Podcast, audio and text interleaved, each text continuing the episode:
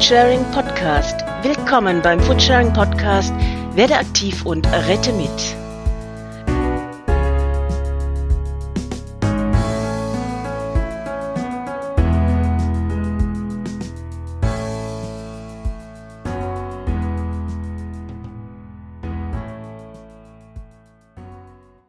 Herzlich willkommen zur dritten Folge unseres Foodsharing Podcasts. Ich bin Anna und begrüße euch zu dieser Folge. Heute lernt ihr zwei außergewöhnliche Interviewgäste kennen.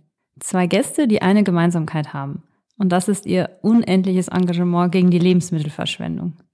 Der eine ist Mitbegründer unserer Bewegung. Ähm, ihr kennt ihn vielleicht auch schon über sein aktuelles Projekt Surplus aus Berlin.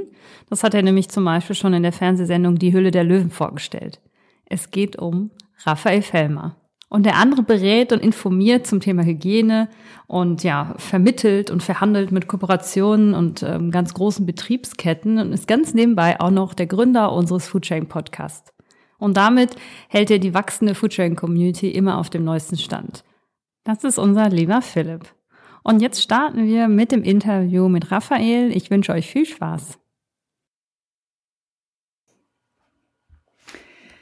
Hallo Raphael, ich grüße dich. Ich freue mich total, dass du da bist. Äh, wie geht's dir?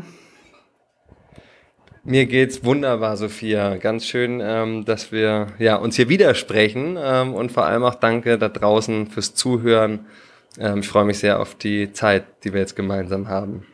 Darauf freue ich mich auch.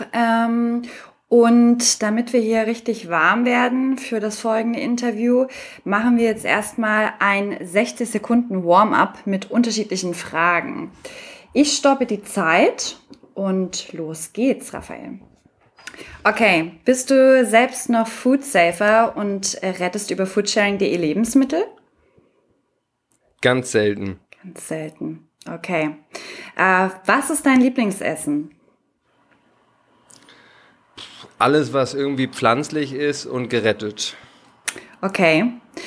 Hast du einen Wunsch oder Traum, den du mit uns teilen möchtest? Ich träume, seitdem ich sieben Jahre alt bin, von einer Welt, in der alle Menschen genügend zu essen haben und sich entfalten können und wir in Frieden leben. Wunderschön. Jetzt eine kleine Schätzfrage. Wie viel FoodsaferInnen sind auf foodsharing.de registriert? Weißt du das zufällig? Ich schätze so 85.000. Oh. Also das sind die, die als Foodsaver registriert sind und dann wahrscheinlich, ähm, ja, Food Sharer sind wahrscheinlich schon 200.000, 300.000, würde ich mal tippen. Okay. Ja, wir haben hier 200.000 registrierte FoodsaferInnen in Deutschland, Österreich, Schweiz und weiteren europäischen Ländern. Also sogar richtig viel. Und die letzte Frage, was bedeutet Luxus für dich? Luxus bedeutet für mich, dass Mann oder Frau sich mit den Dingen beschäftigen kann, die einem am Herzen liegen. Ja, auch sehr, sehr schön. Ja, wir sind schon durch mit unserem Warm-up ähm, und gehen jetzt direkt weiter ähm, zu den spannenden Fragen. Ähm, Raphael, ähm, ich blick mal zurück auf deine Anfänge als Lebensmittelretter und ähm, würde gerne mal wissen, warum du damals angefangen hast, Lebensmittel vor der Tonne zu retten.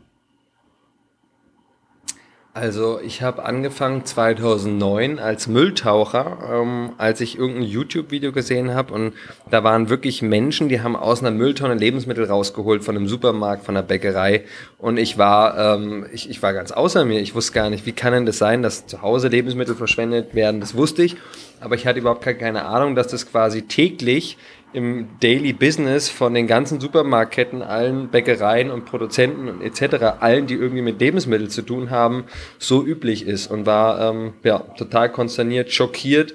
Und ähm, 2009 habe ich dann auch äh, beschlossen, ich muss dieses Thema groß machen. Ich möchte, dass wir verstehen, dass eines der größten Herausforderungen nicht nur ethisch, sondern eben auch ökologisch in diesem Jahrhundert, in dem wir leben, ähm, wir die Lebensmittelverschwendung massiv reduzieren müssen. Und ähm, ja, seitdem setze ich mich ähm, dafür ein. Ja, sehr schön, auch schon richtig lange. Ähm, kannst du dich noch erinnern, was dein erstes gerettetes Lebensmittel war? Puh, ähm, war wahrscheinlich äh, ein Apfel oder so.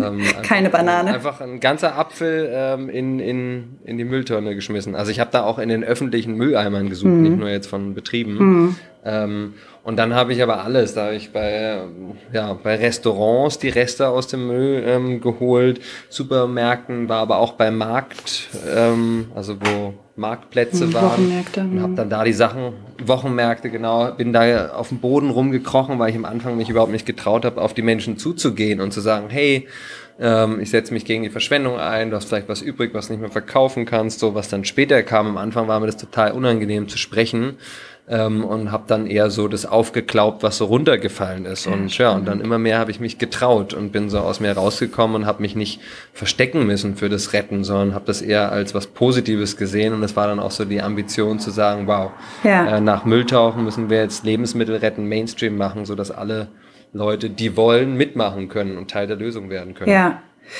Ähm, kannst du dich noch erinnern, äh, was deine skurrilste oder schönste oder merkwürdigste Rettung war? Mm, naja, skurril. Letztendlich habe ich einfach festgestellt, weil ich war ja hunderte Male ähm, an, an Mülltonnen äh, in, in Deutschland, hunderte Male weltweit, ähm, habe insgesamt aber tausende Male so gerettet. Ähm, also dann ja später ähm, sehr leidenschaftlich legal mit Lebensmittelrettenbewegung, später Foodsharing. Ähm, und jetzt mit Surplus rette ich ja auch Lebensmittel. Mhm. Ähm, deswegen, also was witzig war, neulich rief jemand bei Surplus an, so nehmt ihr auch abgelaufene Eiswürfel. das fand ich sehr witzig. Okay. Ähm, weil tatsächlich haben die auch ein MAD, wo man sich fragt, sag mal, habt ihr noch alle? Ja. Ähm, und sonst witzig war halt, dass ich auch äh, nicht nur festgestellt habe, dass wirklich in den Mülltonnen alles ist, sondern äh, da ist sogar mehr drin, als was man im Supermarkt kaufen kann. Ah. Also ich habe Geld gefunden, ich habe also Klamotten gefunden von den Angestellten, die einfach nur für eine Aktion waren und also, dass man wirklich alles findet leider in den Tonnen.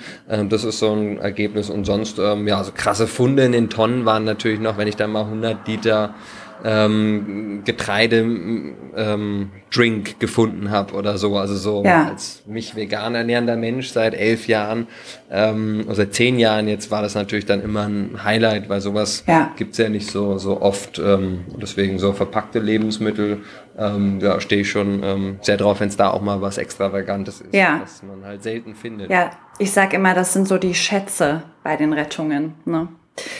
Genau. Ja. Wie hat, denn, wie hat denn damals dein Umfeld, also Freunde und Familie, auf dein Engagement reagiert? Gab es da besondere Reaktionen? Kannst du dich noch erinnern? Ja, und ähm, das war ja schon so, dass ich damals in Holland studiert habe, wo ich dieses YouTube-Video gesehen habe und dann zum Mülltaucher wurde. Mhm. Und habe hier gar nicht in Berlin gesucht, sondern ich bin dann ein halbes Jahr später ähm, ziemlich straight von Holland nach Mexiko getrennt, per Anhalter und ohne Geld ähm, und hatte deswegen auch, außer mit den zwei Freunden, mit denen ich gereist bin, ähm, hatte ich jetzt auch wenig so Familienkontakt. Ein paar Freunde natürlich in Holland. Manche fanden das witzig, manche, ich bin auch so ein straffer Vogel, ein witziger und der macht halt auch Sachen, die andere nicht machen oder so. Das heißt, ein bisschen dachten sie auch, naja gut, ist halt wieder jetzt irgend so eine Phase vom Raphael, ähm, der macht halt irgendwie besondere Sachen oder so, wird schon wieder vergehen. Dass ich jetzt seit elf Jahren da äh, so passionierter Lebensmittelretter ähm, auch immer noch bin, das hätten sich vielleicht nicht alle ähm, so gedacht. Ja, Gott sei Dank hast du dich nicht entmutigen lassen.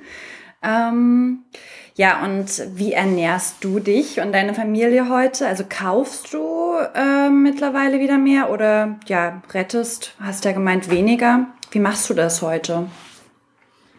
Ja, also ich bin ähm, tatsächlich früher in meiner geldfreien Zeit ähm, ziemlich radikal gewesen und habe mich ausschließlich von dem ernährt, was gerettet war. Also wenn wir irgendwo mal zum Essen eingeladen waren oder so, dann war das auch okay.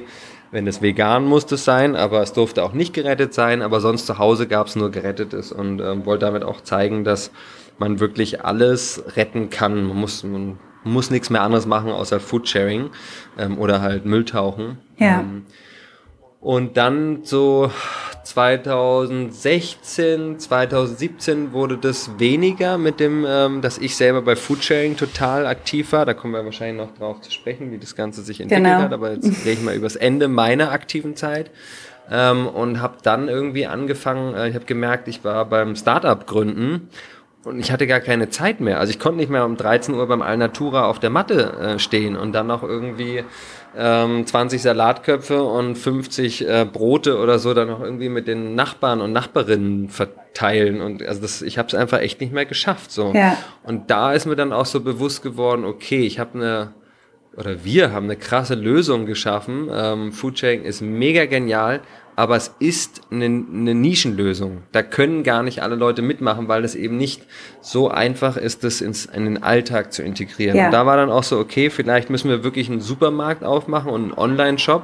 Und das war dann ähm, die Geburtsstunde von Surplus, wo wir gesagt haben, zusammen mit Mitgründer Martin Schott, der auch schon bei Foodsharing in Anfängen ähm, sehr stark eingebunden war und mitgeholfen hat, ähm, wir gründen jetzt ein Unternehmen, was in sich nachhaltig, enkeltauglich ist, ein Thema, auch Achtsamkeit, Bewusstsein da vorantreibt, aber wirklich eine konkrete Lösung bietet, wie jeder ähm, ja zum einen natürlich sein Portemonnaie schonen kann, aber vor allem die Umwelt entlasten schonen kann und dadurch eine Win-Win-Win-Situation schaffen für für die Firmen, von denen wir die Sachen retten, die zahlen keine Entsorgungskosten, aber auch ähm, für, für die Menschen, die einfach sagen, hey, Foodsharing ist voll cool, ähm, aber ich schaff's einfach nicht oder auch Too Good To Go, ich schaff's irgendwie nicht, da immer zu einer gewissen Uhrzeit irgendwo zu sein.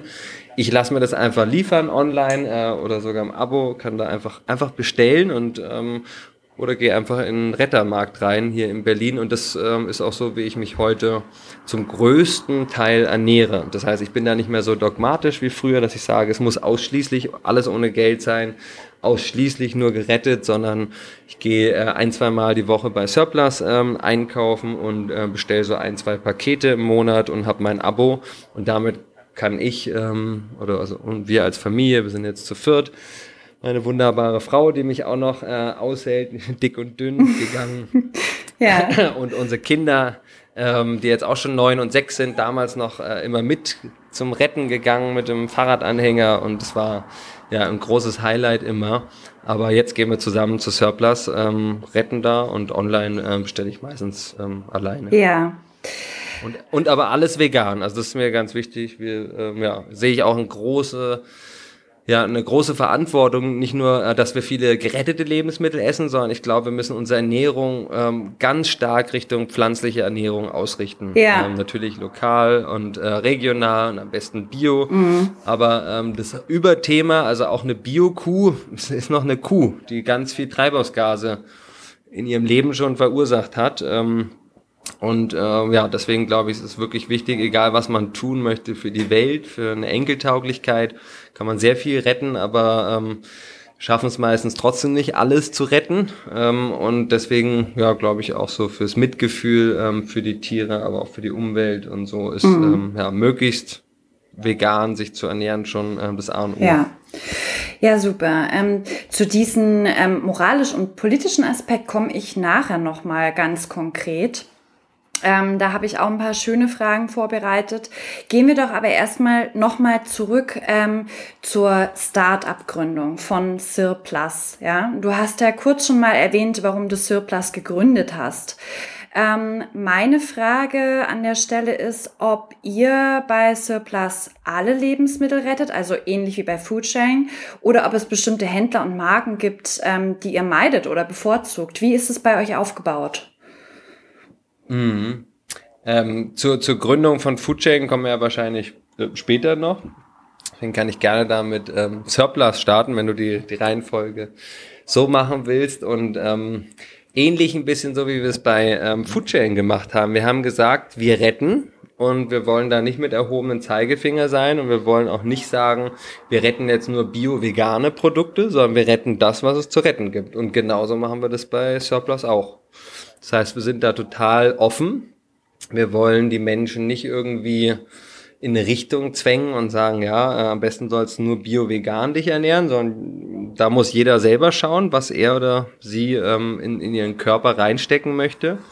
Und ähm, wir sorgen aber dafür, dass diese überschüssigen Dinge, die entlang der Wertschöpfungskette übrig bleiben und was die Tafel nicht retten, also so wie bei Foodsharing ja auch, Tafel First Skill, die Tafeln haben Vorrang, ähm, Foodsharing rettet eher am Anfang, also ähm, am Ende der Wertschöpfungskette. Ähm, das heißt, da wo für die Tafel zu wenig ist, zu kompliziert ähm, oder weiß nicht, vielleicht schon zu abgelaufen etc.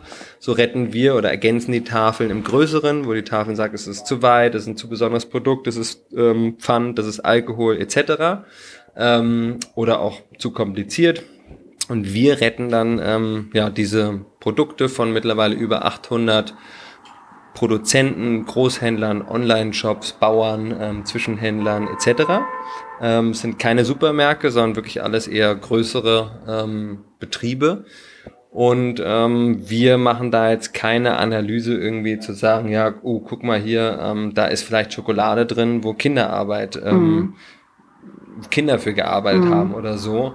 Das haben wir bei Foodchain nicht gemacht, das machen wir jetzt auch bei Surplus nicht, weil ah ja, hm. wenn du das machen würdest, und das kann man machen, ähm, dann kommt man nicht mehr wirklich zum Retten, weil es ist so schon, wir dachten am Anfang, ja, das müsste eigentlich ziemlich easy sein, da ein Business draus zu machen, mhm. so ähm, zu sagen, ja, man rettet Lebensmittel, man zahlt nicht so viel dafür, ähm, wir wollen ja auch keine Incentives, also keine Gründe den Partnern von uns geben, zu sagen, ach, das verkaufen wir dann auch für Surplus, sondern es soll denen schon wehtun mhm. ähm, und es soll kein, wir wollen denen keinen Grund zu geben, zu sagen, ja, ist doch cool, dass wir es an Surplus verkaufen. Nee, es soll immer nur ein bisschen günstiger sein als äh, das Entsorgen. Aber ansonsten sollen die es lieber versuchen, normal in den Kreislauf zu bringen. Das ist ja logisch. Mhm. Ähm, und wenn man dann noch sagt, ja, pass auf, ähm, ich habe jetzt hier ein Lebensmittel angeboten bekommen und ich fange jetzt damit auch noch an äh, zu recherchieren. Ist die Firma, von der das kommt, ist die Gemeinwohl zertifiziert? Sind die übrigens Bio? Haben die ein Ökokonto, äh, also ein Ökobankkonto? Haben die Ökostrom? Dann bist du nur noch am Analysieren und kannst aber eigentlich gar nicht mehr retten und dann gehst du mit Sicherheit pleite. Also so, so sehen wir das eher, weil du kannst natürlich ähm, in einem möglichst großen Konzern kannst du ähm, sehr viel Dreck finden oder viele Dinge, wo mhm. man sagt, boah, da stehe ich echt nicht dahinter. Aber selbst nur ein kleiner Konzern oder auch nur eine deutschlandweite Supermarktkette oder so, da stecken so viele Sachen drin, die die verkaufen, mhm. wo ich persönlich zumindest nicht hinterstehe und auch sage, sowas würde ich persönlich nicht essen, sowas würde ich auch persönlich äh, nicht mal gerettet kaufen. Mhm. Ähm, aber wie gesagt, wir wollen da nicht den erhobenen Zeigefinger spielen und mit unseren Partnern ähm, arbeiten, sondern wir sagen einfach, hey, ähm, das, was da ankommt, was die uns anbieten, das nehmen wir, das retten wir äh, und sorgen dafür, dass es wieder in den Kreislauf kommt, sodass die die Arbeitszeit, die Energie, der Schweiß, ähm, vielleicht auch das Tierleid, was ähm, oder sogar das Tier, was nicht nur gelitten hat, sondern was da sogar noch umgebracht wurde, damit dieses Produkt jetzt entstanden ist, dass wir das dann ähm, trotzdem wertschätzen und die Treibhausgase, die dafür ähm, ja, in die Luft schon geblasen worden sind, dass die zurück in den Kreislauf ähm, kommen und eine zweite Chance bekommen von jemandem, ja. der sowas halt noch ist. Genau. Mhm. Ähm, es gab ja auch diese, ähm, ja, diese Befürchtungen der Tafel ähm, bei, bei eurem äh, Konzept. Ähm, dass es da halt eben äh, Nachteile für ähm, Bedürftige geben könnte.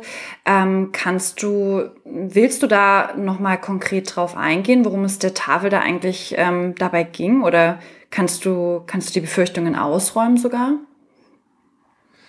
Ja, das ist ein super, super wichtiges Thema. Das war auch von Anfang an für Foodsharing ähm, Top-Thema Nummer eins. Tafel first. Tafeln haben immer mhm. Vorrang. Wir nehmen nur das, was die Tafel nicht schaffen zu sehen, weil natürlich die bedürftigen Menschen, die vielleicht selbst noch nicht mehr bei Foodsharing mitmachen können, weil sie nicht pünktlich sein können oder weil sie vielleicht auf der Straße leben und mhm. da nicht in den Laden reingelassen werden. Also es gibt so viele Gründe, warum Bedürftigkeit immer Vorrang hat. Und das wissen wir alle, bei Foodsharing sind nicht alle Leute bedürftig und das war ja auch das Ziel von Foodsharing, das Lebensmittelretten Mainstream zu machen, mhm. dass man nicht arm sein muss, man muss nicht Hartz IV bekommen, um sich gegen die Verschwendung und die Rettung von Lebensmitteln einzusetzen. Und genau das gleiche gilt bei Surplus auch.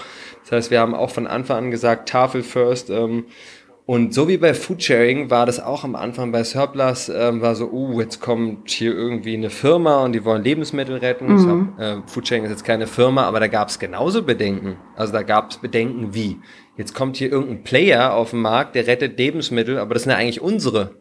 Und so wie es bei Foodsharing nicht ausschließlich Bedürftige sind, die retten, so ist es auch bei Surplus nicht ausschließlich die bedürftig sind, die da mitretten, online ja. und offline. Ja.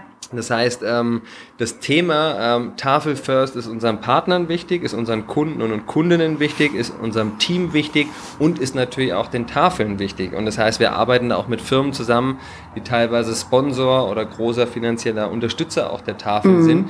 Und zwar nicht nur, indem sie denen Geld überweisen und sagen, hier ähm, habt ihr Geld für die Organisation. Die ähm, Foodsharing ist ja immer noch sehr weitest gehen geldfrei. Ähm, die Tafeln sind ja da schon ähm, ein bisschen größer jetzt äh, aufgestellt und haben eben auch bezahlte Menschen, was ich mittlerweile auch richtig finde, aber da können wir vielleicht auch später noch drauf zu sprechen. Ähm, und dass mich da äh, denke, dass es super wichtig ist, dass wir da auch im engen Austausch sind. Und es gab natürlich Befürchtungen und es gibt auch manchmal noch Kritik von, äh, von Tafeln, ähm, die irgendwie sagen, ja, mh, hm, aber das kann nicht sein, dass jetzt da Surplus oder irgendeine andere Firma was rettet. Ähm, wir sind da im super engen Austausch, vor allem auch mit dem Bundesverband der Tafeln, arbeiten da jetzt auch gerade an einem Tafel First Paper, also was, was wir dann auch wirklich unterschreiben. Und ähm, Spannend. dieses hm. Thema einfach. Entschuldigung? Spannend, ich genau. Mhm. Ja, ja, also auf jeden Fall ist das äh, immer noch ein großes Thema und man muss natürlich sagen, damals vor, tja, wann war das, 2012, als die Lebensmittelrettenbewegung, was heute Foodsharing ist, als ich die gestartet habe, ähm, da war es natürlich so, naja gut, der Spinner ohne Geld, der soll mal machen. Jetzt haben wir gerade vorhin gehört, wir sind über 80.000 offizielle Foodsaver, die in der Dachregion Lebensmittel retten. Wahrscheinlich die größte freiwilligen ehrenamtliche Organisation in Europa, vielleicht sogar weltweit, die sich gegen Lebensmittelverschwendung einsetzt und jeden Tag tausende Male aktiv Lebensmittel vor der Verschwendung bewahrt an tausenden verschiedenen Stellen. Also eine unglaubliche Kraft hat sich da entwickelt. Und natürlich haben so wie Tafel, die haben da natürlich auch ähm, ja ihre berechtigten Sorgen, in welche Richtung geht es oder so. Nehmen die uns jetzt wirklich das Essen weg? Und so wie es damals war, vor acht Jahren, als wir mit äh, Foodchain gestartet sind, so ist es eben auch heute, acht Jahre später. Wir haben nicht weniger Verschwendung, sondern wir haben mehr Verschwendung. Das heißt, es gibt nicht, ähm, sag mal, der Kuchen, wenn man das jetzt als Kuchen betrachten würde, ähm, wir haben 18 Millionen Tonnen Lebensmittelverschwendung laut WWF jährlich in Deutschland. Das ist eine LKW-Ladung pro Minute und die Hälfte davon findet immer noch zu Hause statt. Da ist die Verschwendung auch jetzt nicht ähm, großartig runtergegangen. Vielleicht ein bisschen, gerade durch Corona, mehr Achtsamkeit und so weiter entstanden. Aber im Großen und Ganzen ist das Problem Lebensmittelverschwendung in den letzten Jahren immer nur größer geworden. Und die Tafeln haben mehr gerettet, aber die Tafeln können gar nicht alles retten. Und zwar gibt es noch Millionen Tonnen, die theoretisch von Foodsharing, ja. Too Good To Go, Tafeln, ähm, Surplus und allen anderen Akteuren, ähm, die es da mittlerweile auch gibt, was gut ist, äh, die gerettet werden können. Und es kann auch nicht der Anspruch sein, dass wir sagen, nee, also eigentlich darf jetzt nur ähm, Foodsharing und Tafel retten. Oder es kann nicht sein, dass wir sagen, nee, nur Surplus schafft das Problem zu lösen. Da gibt's andere ähm, Firmen, die es entweder vorher schon gab, Restpostenhändler, mhm. die haben es mhm. halt nie mit einem Impact, mit einem Bewusstseinsansatz gemacht. Ähm, aber es gibt natürlich auch andere, die jetzt so ähnlich machen wie wir Surplus und ähm, natürlich kann man sagen, oh, ist Konkurrenz oder so, aber ich sehe das eher so, wir haben ein riesengroßes Problem, ja. was 1600 Millionen Tonnen schwer ist in der Welt. Also 1600 Millionen Tonnen schmeißen wir jedes jede Jahr. Jede Menge, jede Menge. Das ist ähm, 18 Millionen Tonnen in Deutschland, kann man sich vorstellen, wie viel mehr das, wie groß das Problem auch. Und das sind irgendwie über 1200 Milliarden Dollar. Und jetzt können wir nicht davon ausgehen, weder in Berlin noch in Deutschland, Europa noch in der Welt, dass das Thema nur von einer Organisation oder von zwei Organisationen in einem Land gelöst werden mhm. kann. Wenn das so wäre, dann äh, die Tafeln gibt es jetzt seit 25 Jahren, dann gäbe es ja keine Lebensmittelverschwendung mehr. Aber die Verschwendung ist einfach nur größer geworden, weil ja. auch der Umgang anders geworden ist. Und ich glaube, dass sich ähm, Tafeln und Surplus und Foodsharing super ergänzen. Und wer rettet denn heute die Reste bei den Tafeln? Foodsharing. Ja, Genau, super das heißt, Kooperation. Auch da fallen noch Reste an. Mhm. Ja, und ja. es ist, ähm, glaube ich, total wichtig, dass wir alle spüren, hey, es gibt hier ein Riesenproblem mhm. und da gibt's ganz unterschiedliche Ansätze und die braucht's auch, so wie ein Regenbogen, der macht's eigentlich, der wird eigentlich erst schön, weil da eben die unterschiedlichen Farben sind und so wie es total toll ist, dass es Foodsharing gibt und da einzigartige Rettungsansätze gefunden worden sind, die weder mit ähm, Tafeln noch mit Too Good To Go noch mit Surplus äh, gangbar sind. Und so gibt es auch andere Dinge, die für Foodsharing nicht möglich sind oder auch für die Tafeln nicht möglich sind, aber die eben äh, Surplus abdecken kann. Und da ziehen wir gemeinsam einem Strang und keiner muss irgendwie Sorge haben, dass es zu wenig Lebensmittel gibt zu retten. Und selbst wenn das irgendwann eintreten würde, Ja, dass wir sagen, hey, ähm, wir können nichts mehr retten, das dann wäre können wir alle ideal. in die Luft springen und uns umarmen Genau und sagen, so. wir haben unsere Mission ja äh, erfüllt. Also Ja. äh, deswegen, ich glaube, aus Angst handeln ist eh nicht so gut, sondern mehr mitten Vertrauen und gemeinsam und schauen, dass man ähm, ja die das ist eine Daseinsberechtigung, die Genau. die Tafeln haben und es ist traurig, dass es die gibt in, in Ja. Deutschland, ähm, glaube ich, weil eigentlich wäre es schön, wenn niemand zur Tafel gehen müsste und viele müssen leider zur Tafel gehen. Ähm, aber das ist nochmal ein anderes Thema Ja. und wir wollen da auf jeden Fall der, den Tafeln ähm, an der Seite stehen und nicht im Wege stehen. Ja. Ähm, du hast ja jetzt schon ein bisschen auch die Erfolgsstories angesprochen. Kennst du Beispiele von Kooperationen, die durch die Zusammenarbeit mit äh, Lebensmittelretten bzw. Foodsharing oder Surplus weniger Ware eingekauft haben?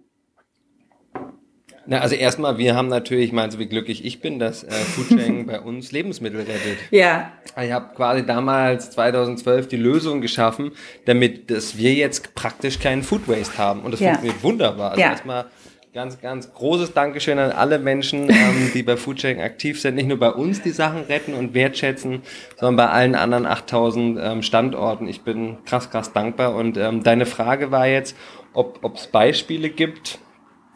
Was genau? von, von Kooperationen, wo ähm, wir FoodsaverInnen retten. Ja, ähm, Ziel ist es natürlich dann am Ende schon, dass weniger gerettet wird, ja, auch durch die Kooperation mit uns. Ähm, Ah, okay, und ja, ja. weiß nicht, sind dir da, sind dir da schon Betriebe oder Kooperationen bekannt, äh, von denen du genau weißt, dass die äh, aufgrund der Beeinflussung oder der Sensibilisierung durch uns, durch unsere Aktionen äh, am Ende sogar weniger Ware eingekauft haben? Ja, auf jeden Fall. Also ich würde sagen, ähm, weniger Ware einkaufen, ähm, so nennen die das nicht, das nennen die Prozessoptimierung ähm, und irgendwie Abverkauf erhöhen. Ähm, aber, also ich weiß es natürlich persönlich noch aus Zeiten, wie es noch ähm, bei, weiß nicht, Bio Company hat das ja alles angefangen hier. Das war die Berliner Kette mit der ersten Foodchain-Kooperation in Zehlendorf, ähm, wo ich halt ein halbes Jahr vorher immer illegal aus den Tonnen die Sachen geklaut habe. Ähm, und da habe ich natürlich schon gemerkt, das macht einen krassen Unterschied aus, wenn die Mitarbeitenden das mitbekommen, wow, die holen hier täglich einen Sack ab oder zwei Säcke Backwaren und andere Sachen und wir verkaufen es nicht. Und dann hat irgendwann da auch ein Umdenken stattgefunden, stattgefunden Ja. weil man natürlich irgendwie gemerkt hat, hm, na eigentlich, vielleicht können wir irgendwie noch teilweise Backwaren am nächsten Tag verkaufen oder ähm, wir können weniger bestellen, ähm, also Prozessoptimierung ist natürlich weniger Ware einkaufen, aber wir können weniger bestellen und ähm, müssen dann weniger abschreiben und dementsprechend müssen wir weniger ähm, teilen, was ja aber ähm, der Sinn ist, dass da letztendlich was passiert. Und genauso war das auch zum Beispiel Metro ist ein großer Partner, also der größte Handels, also so B2B Großhandel Ja. ähm, der Welt. Ähm, und da haben wir auch gemerkt, das waren auch ganz early äh, Kooperationspartner von uns, von Surplus. Und da habe ich auch gemerkt, die haben ähm, sich zum Ziel genommen bis 2025, also fünf Jahre schneller als die Bundesregierung und als ähm, ja, alle Länder der Welt und die Vereinten Nationen haben das ja vorgegeben. Pariser Klimaabkommen, Food Waste Reduction, Reduktion bis 2030. Äh, um 50 Prozent haben die sich das Ziel sogar bis 2025 vorgenommen. Ah ja. Hm. Und ähm, da haben wir dann gesehen, okay, ähm, die haben uns am Anfang immer alle ihre Backwaren gegeben und auch andere Sachen.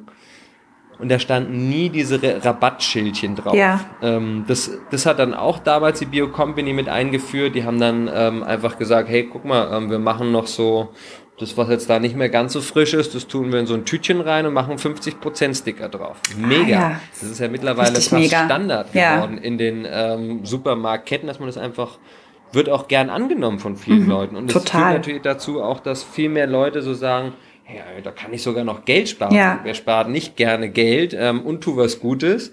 Ähm, und so sind schon die Mengen bei, bei Foodchain, glaube ich, teilweise. Ähm, also weiß ich, da wo ich selber war, äh, da ist es deutlich gesunken dann auch teilweise, das Volumen. Mhm. Und bei Surplus haben wir es dann auch gemerkt, bei Metro, die haben das dann auch irgendwann angefangen. Und es war vorher No-Go. Also die Ja. hätten nie irgendwelche Preisreduktionen gemacht, Mhm. weil sie gesagt haben, nee, das ist ja wir haben hier ganz tolle Kunden und die wollen immer erstklassige Ware, alles frisch und die wollen nicht irgendwas, was kurz vom MHD ist oder was bereits ein Tag alt ist oder so als vom Backwaren. Und deswegen bin ich da sehr, sehr dankbar, dass wir, und das ist eben was Foodsharing gemacht hat und was Surplus auch äh, was wir auch heute gemeinsam machen, ist Achtsamkeit, Bewusstsein für diese Lösung. Und es sind ja oft ganz kleine Dinge wie ein Tupperware oder so weiter, einfach auf eine Geburtstagsfeier mitnehmen, in ein Restaurant ja.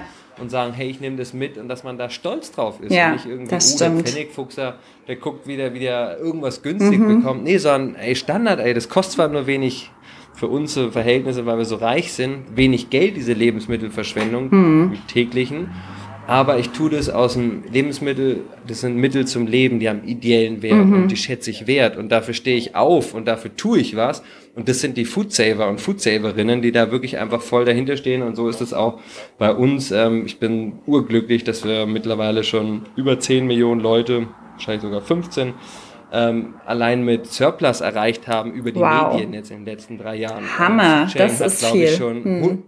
Ja, und Foodsharing hat noch viel mehr Leute erreicht. Foodsharing, also ich habe ja damals schon allein 700 Medienkontakte gehabt mhm.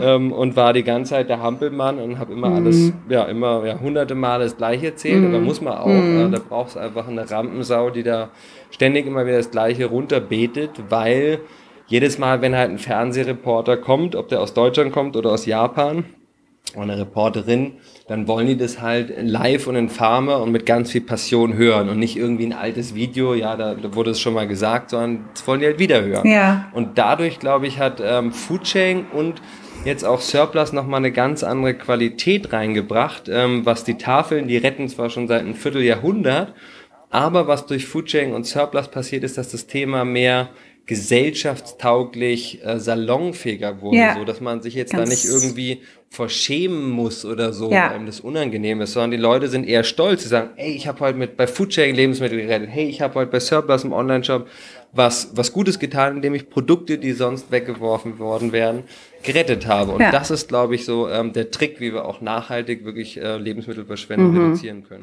Ja, ganz wichtige Aspekte, die du damit angesprochen hast. Da gehe ich jetzt mal im Folgenden ein bisschen konkreter drauf ein. Ähm, mir fiel jetzt aber auch noch ein, dass du ja äh, auch ein, du bist ja auch Autor. Ja, du hast ja ein Buch geschrieben mit dem Titel Glücklich ohne Geld. Ähm, mittlerweile ja. verdienst du aber Geld. Ähm, würdest du sagen, dass sich ähm, deine, ähm, dein Blick auf Glück verändert hat? Äh, ja, meine Frau sagt immer, hey, warum hast du das Buch kostenlos geschrieben? hättest ja auch mal für unsere Kinder irgendwas dafür nehmen können und so. Es war mir aber total wichtig, dass ich in meinen fünf Jahren ohne Geld, in meinem Geldstreik, dass ich da ganz konsequent habe ich kein Geld angenommen ja. für meine Vorträge, ja. habe meine tausenden Stunden ähm, bei Foodsharing ähm, und war damals schon krasser Workaholiker, äh, Workaholic. Also mhm. ich habe teilweise immer bis drei, vier Uhr nachts gearbeitet und war, ich war einfach sowas on fire ähm, und kann sich ja vorstellen, damals, wenn man ja, ähm, eine Bewegung anfängt und auf einmal merkst du so, wow, da gibt's nicht nur Hunderte in Berlin, sondern Tausende in ganz Deutschland, dann wurden es Zehntausende und dann wollte die ganze Welt ungefähr Foodsharing haben. Also ich war da quasi wie High die ganze Zeit ja, auf ja. Ähm, krass, Alter, was haben wir hier Tolles äh, angestoßen? Und ich war da ja nur die Initialzündung, aber das waren ja dann ganz viele Menschen, die das damals auch groß werden lassen ja. haben, wie Raphael Windrich, der das Ganze programmiert hat. Mm, Sein Code Hammer. ist da immer noch die Basis für den Erfolg, ja. den wir heute Großartig. haben. Die der einfach in tausenden Stunden runtergehackt hat, äh, mit einer Leidenschaft und ohne Geld. Ähm, und ja, und ich habe das Buch natürlich auch ähm, geschrieben ohne Geld und glücklich ohne Geld, das hat der Verlag so genannt. Aha. Also ich wollte es eigentlich bewusst sein, Ach, also in, so, in zwei Wörtern ja. schreiben. Weil darum geht's mir eigentlich. Wie können wir als Wesen, als Menschen, als eine Spezie von Millionen Spezien hier auf diesem einzigartigen Planeten Sehr. in dem Universum, mhm. wie können wir eine Welt schaffen, in der alle Menschen, aber auch alle anderen Lebewesen sich entfalten können und wir eben im Einklang miteinander leben. Das ist mir auch heute noch ein große, ja. großes Anliegen und glaube ich eine, ja, eine Vision. Da können wir, bis, bis wir irgendwann wieder in die Erde reingehen, unser Körper, ähm, dran arbeiten, ja. wir, dafür wirken oder ich werde es zumindest tun und ähm, ja, ich bin damals glücklich ohne Geld gewesen. Ich habe das freiwillig getan. Das ist ein ganz großer Unterschied, wenn Menschen Schulden haben oder ihnen das Geld weggenommen wurde oder sie enteignet wurden oder keine Ahnung, was alles für grausame Dinge mm, gibt im Leben und man hat auf Stimmt. einmal kein Geld mehr. Ja. Aber nicht, weil man das wollte, sondern weil das passiert ja. ist. Durch Umweltkatastrophe, durch irgendwelche Krisen, Streits, ähm, blöde Unfälle, keine Ahnung. Und das heißt, man kann jetzt nicht sagen, ja, wer ohne Geld ist, dann ist man glücklicher. Ich war mhm. in diesen fünf Jahren war ich sehr erfüllt, vor allem ähm, am Anfang, wo auch alles super geklappt hat, dass ich ähm, gespürt habe, das war das Richtige für mich. Und habe dann aber später, es war dann so, als wir unser zweites Kind auch bekommen haben und war dann nicht mehr ganz so leicht, auch die richtige Bleibe für uns zu finden. Mhm. Eine Familie vierköpfig ist halt was anderes als ein junges äh, Hippie-Pärchen mit einem kleinen Kleinkind, ja, sage ich mal. Da kann man Fall. auch irgendwie in einem Zimmer irgendwie mal da für ein Jahr und hier für ein Jahr. Wenn man dann aber schon richtige Kinder hat, so, dann ist es schon schwieriger. Mhm. So, da, da so auch mit so einfachen Verhältnisse, weil wir, ja, wir sind auch verwöhnt. Äh, in anderen Ländern leben die zu zehnt in einem Zimmer. Ja. Aber das war dann irgendwie schwierig für uns. Und dann habe ich auch irgendwie gemerkt, ja, jetzt wird's langsam Zeit, dass ich ähm, auch das Geld nicht mehr über alles stelle und auch, glaube ich, mich mehr frei mache, dass glücklich sein, ja. Bewusstsein, äh, das geht nicht nur ohne Geld. Und ich kann nicht nur was bewegen ohne Geld, sondern ich habe gespürt, wow, ähm, ich habe Foodsharing ähm, aufgebaut, unglaublich viele Menschen inspiriert. Ich habe ein Buch schreiben dürfen, war bei Markus Lanz, bei Stern TV, ganz vielen Reportagen und habe so viel bewegen dürfen ohne Geld und trotzdem spüre ich, das Thema Lebensmittelverschwendung ist noch so gigantisch groß, ist sogar größer ja. geworden. Ich muss jetzt eine Lösung schaffen, finden, wo noch viel mehr Menschen sich angezogen fühlen und es noch leichter ist. Mhm. Also quasi die Hemmschwelle, die ist ja schon relativ ähm, also bei Foodchain muss man schon motiviert sein, um mitzumachen. Also hier ist jetzt, man muss ein Quiz machen und muss sich anmelden ja. und Probeabholung und das ist kein Kinderschlecken mehr. Das war übrigens auch nicht das Ziel. Das war eher, weil die Leute äh, Quatsch gemacht haben. Ja. Da mussten wir immer strenger werden. Äh, weil wir ja ohne Geld waren. Mhm. Und ja, das musste ja funktionieren, ohne dass jemand da die ganze Zeit das kontrolliert. Und deswegen da war dann der Ansatz, okay, ich höre auch nach fünfeinhalb Jahren auf, mit dem Geldstreik und überlege jetzt, wie kann ich Geld auch nicht als was Negatives betrachten, was ähm, das habe ich auch während des Geldstreiks versucht nicht zu tun. Also ich habe Geld nie als etwas abgewertet, so damit will ich nichts zu tun haben. Ich war eher so ein Versuch auch zu gucken, wie komme ich ohne klar und was passiert dann und zeigen, dass wir in einer Überfluss- und Verschwendergesellschaft leben und wenn alle Menschen so leben würden wie wir, bräuchten wir knapp drei Planeten mehr auf der, ähm, in unserem Universum. Ja, das sieht so uns, aus. Weil wir so hm. Ressourcen verbrauchen. Und dann war ähm, ja irgendwie der Ansatz jetzt zu gucken, okay, ohne Geld viel bewirkt, ähm, echt toll, ist auch nicht so einfach, können nicht alle Menschen ohne Geld leben. Ähm, wie kann ich denn jetzt eine Lösung schaffen, ähm, wo ich zum einen einen Arbeitsplatz für mich schaffe, wo ich dahinter stehe hinter der Arbeit und einen Sinn drin sehe, was ich da tue. Und vor allem, und deswegen bin ich auch, obwohl ich wahrscheinlich der Hauptverantwortliche bin, dass Foodsharing so radikal extremistisch geldfrei ist. Das ist auch in Ordnung und das, das ist in der Zeit halt so entstanden, weil ich ja auch, das war meine Challenge zu sagen, wie kann ich denn Foodsharing auch möglichst geldfrei, also zu zeigen, dass alles ohne Geld geht. Das war eigentlich das Ziel auch von dem Geldstreik. Alles ist möglich. Aber mittlerweile sehe ich es halt auch und es war damals dann auch teilweise so, dass es quasi wie auch ein Privileg ist, dass ähm, nur bestimmte Menschen auch mitmachen können, die sich irgendwie ihr Leben auch ohne Geld organisieren können. Vor allem, wenn du halt so Fulltime ähm, Foodsharing passionierter Mensch bist. Äh, nicht nur ab und zu hier und da eine Abholung mhm. machst. Und das war ich ja. Ich war ja ein Full, Doppel-Fulltimer ähm, Foodsharing ähm, ja, Botschafter so, und ja. hab's aber einfach nicht ähm, ja, ich konnte nicht die Miete bezahlen für meine mhm. Familie mhm. und habe dann irgendwann gespielt, okay, jetzt kommt die Zeit, ich gucke jetzt mal, was kann ich eigentlich mit Geld Positives bewegen. Und heute sehe ich so, wir brauchen äh, nicht Millionen, wir brauchen nicht Milliarden, sondern wir brauchen Billionen von Euro, die investiert werden in eine enkeltaugliche Wirtschaft, in enkeltaugliches, nachhaltiges, ökologisch faires und friedliches Zusammenleben zwischen uns Menschen ähm, für die nächsten Generationen, für unsere Generation jetzt und vor allem äh, für die Erde und die anderen Spezien, dank denen wir hier überhaupt sein dürfen. Und das heißt, es muss sehr, sehr viel Geld ähm, umgeschiftet werden in nachhaltige Unternehmen oder in andere normale Unternehmen, die nachhaltiger werden müssen, aber auch in neue Unternehmen, Impact Startups, so wie jetzt Surplus, die eben ein neues Wirtschaften, was Lösungen schafft für die ganzen verkorksten mhm. Probleme, mhm. die wir jetzt haben. Weil letztendlich ist Überfluss, diese Überschuss, dass wir 50 Prozent Lebensmittelverschwendung haben, ist nichts anderes als ein katastrophal organisiertes System, was wir mhm. haben. Mhm. Und zwar von der Ethik her, dass man Sachen übrig lässt oder so und so tut, man hat's ja, bis zu einem ähm, System, was halt es gibt ja keine Steuern, wenn ich Lebensmittel versch ja. verschwende. Also es kann ja nicht sein, dass es legal ist. Äh, ich kann einfach ein Huhn schlachten und das in den Müll schmeißen. Das ist legal, aber wenn ich irgendwie sage, naja, da sterben halt immer äh, irgendwelche Küken und da sterben Schweine in der Anlage und da wird halt irgendwie 20 Prozent auf dem Feld übrig gelassen, das, ähm, das, also es darf ja. doch nicht passieren, also finde ich, darf nicht passieren. Das heißt, ja. da muss irgendwas sich ändern in der Welt und deswegen glaube ich, Geld hat eine ganz große Macht und jeder von uns konsumiert und immer wenn ich was zahle, bezahle, online oder offline, dann sage ich damit, ich stehe hinter äh, der Firma, wo ich das Produkt kaufe und ich stehe auch dahinter der Firma, die dieses Produkt irgendwie ähm, fabriziert hat. Also Verstehe. Also Lebensmittel retten ist wie gesagt ein bisschen was anderes, aber ich glaube, wir sollten uns unserer Macht noch viel mehr ja. bewusst werden, dass wir ähm, ja, ja, teilweise auch sehr viel mehr Verantwortung tragen ja. für die Misere, in der wir Menschen mhm. gerade sind und uns geht es noch sehr gut. Mhm.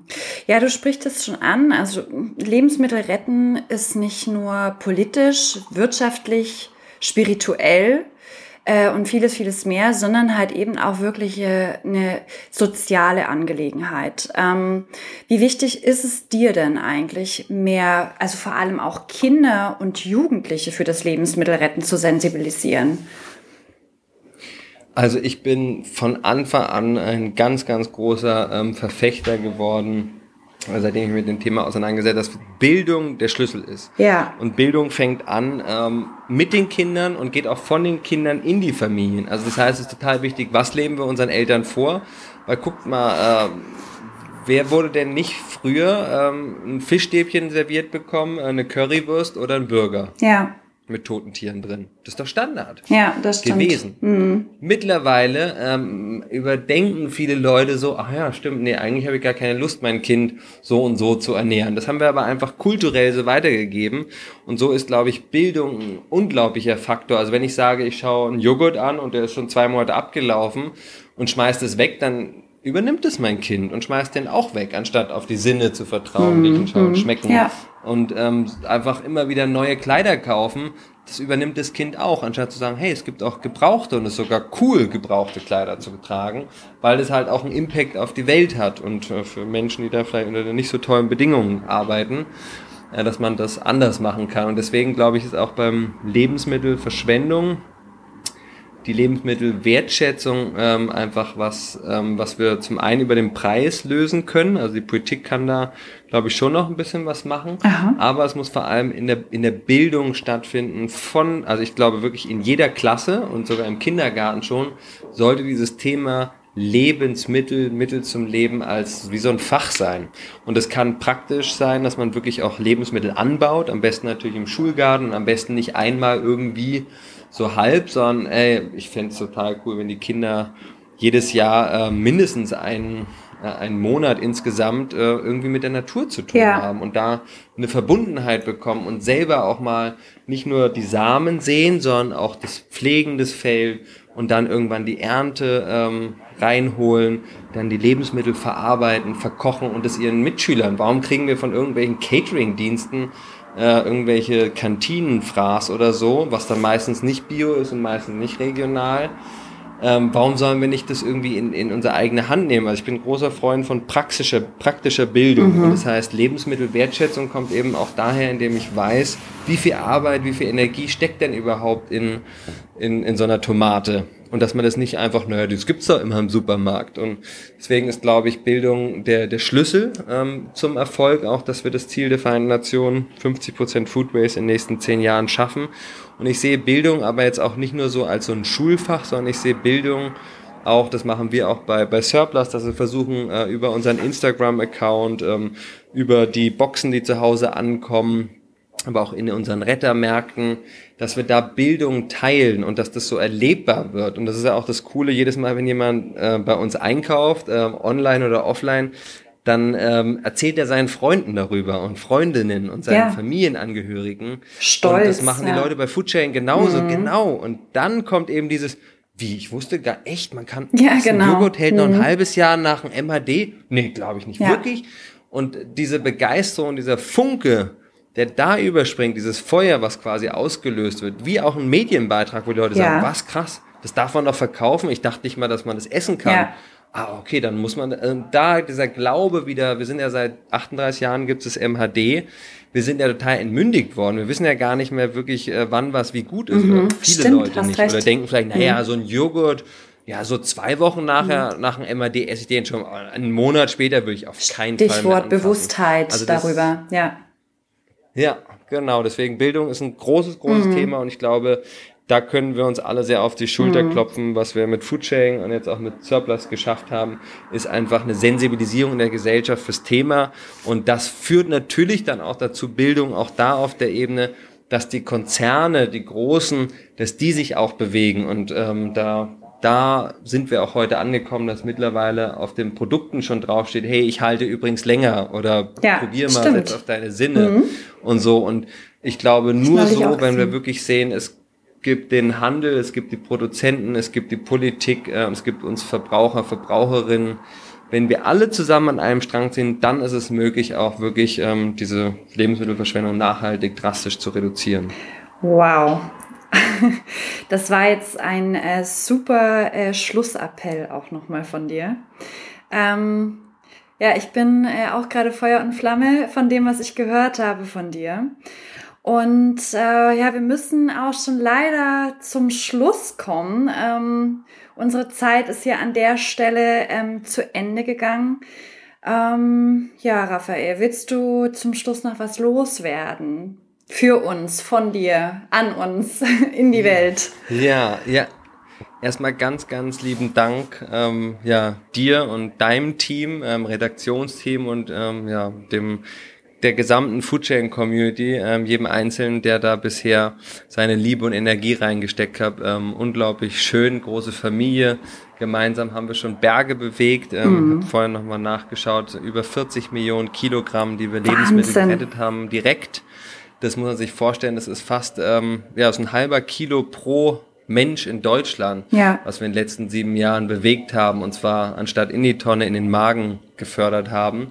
Und die Bewusstseinsschaffung, das ist was ganz Besonderes. Und ja. ähm, ich glaube wirklich, dass wir da eine einzigartige Bewegung geschaffen haben, was mich sehr ähm, ja, mit, mit Stolz und Dankbarkeit erfüllt und dass das auch so weitergetragen wird. Also obwohl ich jetzt nicht mehr dabei bin als Mitgründer, ist das wirklich was, wo ich spüre, wow, das ist wie so ein Kind, ähm, was in so viel von tollen Vatis und Muttis jetzt ähm, ja weiter geliebt und aufgebaut wird, ähm, dass ich mich da freue, auch irgendwann, wenn wir mit Surplus die Möglichkeiten haben, Foodcheck auch noch mehr uns unterstützen. Ich möchte das auch mitgeben. Ich habe das ohne Geld gestartet, aber ähm, glaube, ich fände es fair, wenn es auch einen gewissen Teil von Menschen gibt im Bildungsbereich, aber auch in zentralen Organisationspunkten in der Orga, äh, Vorstand von dem Verein, die bezahlt werden, dass das in Ordnung ist, dass die Leute davon leben können. Es muss keiner ein Heiden Geld verdienen, aber wenigstens seinen Lebensstandard einfach davon leisten ähm, können. Das, ähm, das wünsche ich mir so. Und ja, kann nur sagen, dass äh, alle Leute, die irgendwie Bock haben, noch mehr zu erfahren über wie Foodsharing entstanden ist und ähm, was mein Leben bewegt hat. Und bei raphaelfelmer.de gibt's mein Buch auch kostenlos, ähm, kann man sich da runterladen.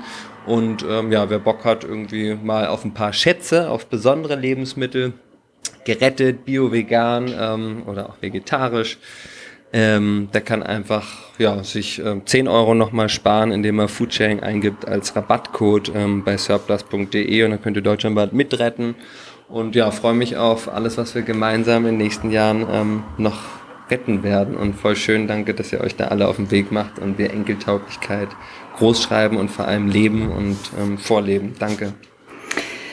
Danke dir, lieber Raphael. Ähm, wirklich an der Stelle bleibt mir fast gar nichts anderes, ähm, was ich mit dir teilen kann, außer ja den großen Dank an dich und äh, an dein an deinen Mut und an dein, ja, an deine Atemlosigkeit, an dein Feuer, was du hattest, was dich und ähm, viele, viele, viele andere hunderttausende Menschen ähm, ja bis hierhin und bis heute gebracht hat.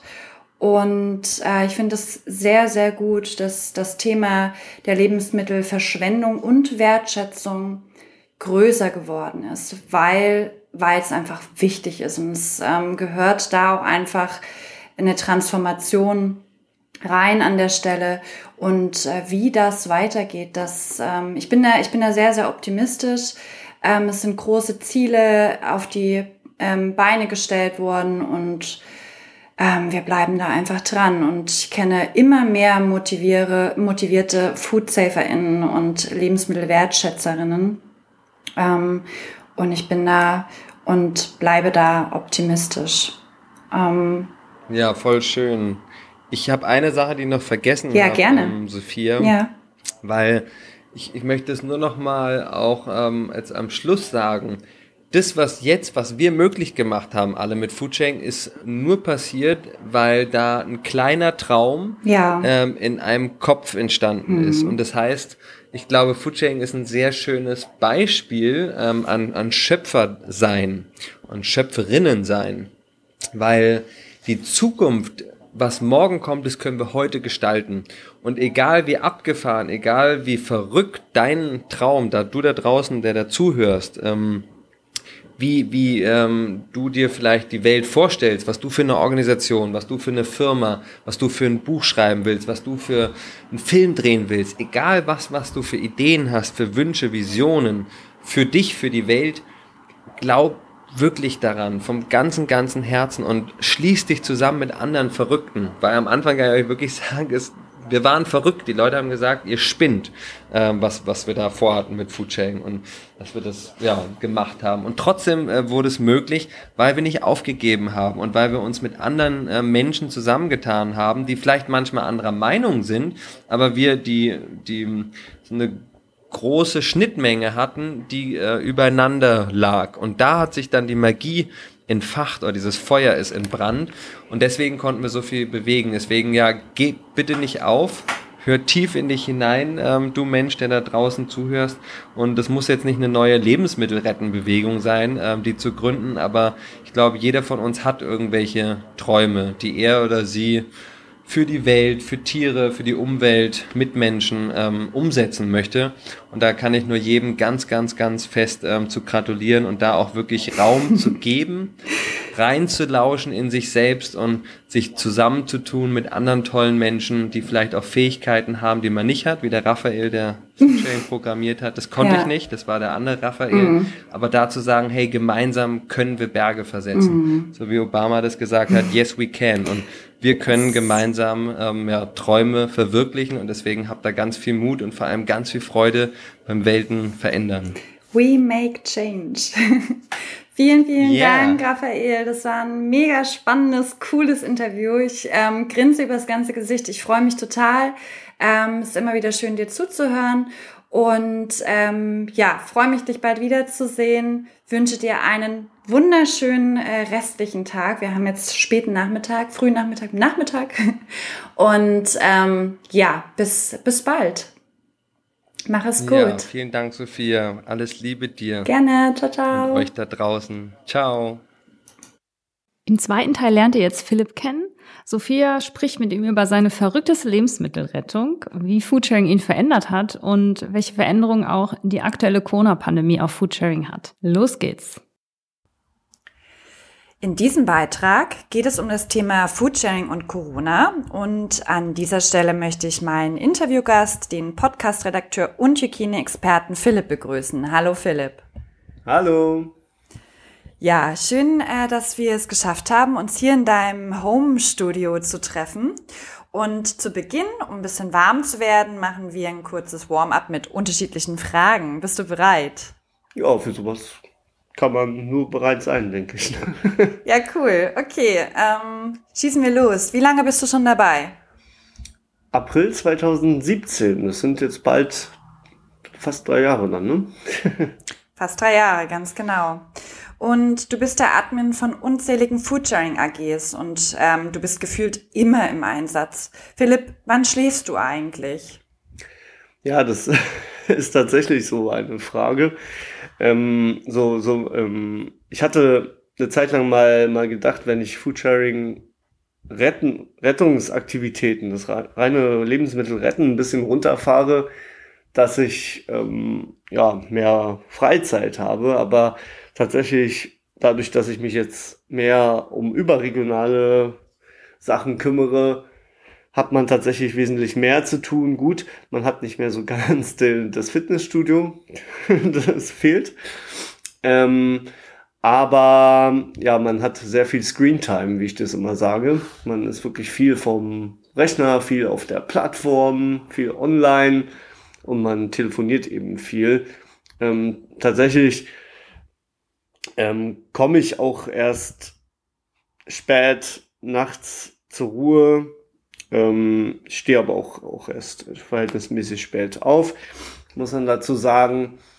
Aber ich bekomme Schlaf und meistens schlafe ich dann nachts ein, wenn ich dann Studien lese oder einfach mich um die Corona-Lage jetzt zum Beispiel kümmere, die aktuellen mhm. Nachrichten checke und genau, ist ja gerade so ein Thema, wo man, wo es glaube ich ganz gut ist, sich zu informieren. Ja, du siehst doch tatsächlich ganz gesund und ausgeschlafen aus. Ich muss mir keine Sorgen machen.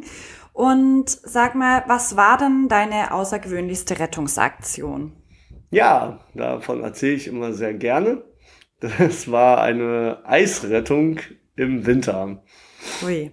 Ne, das war eine ziemlich verrückte Aktion. Da hatte jemand überregional gefragt. Ähm, der hatte Kontakt zu einem, zu einem Lupineneishersteller.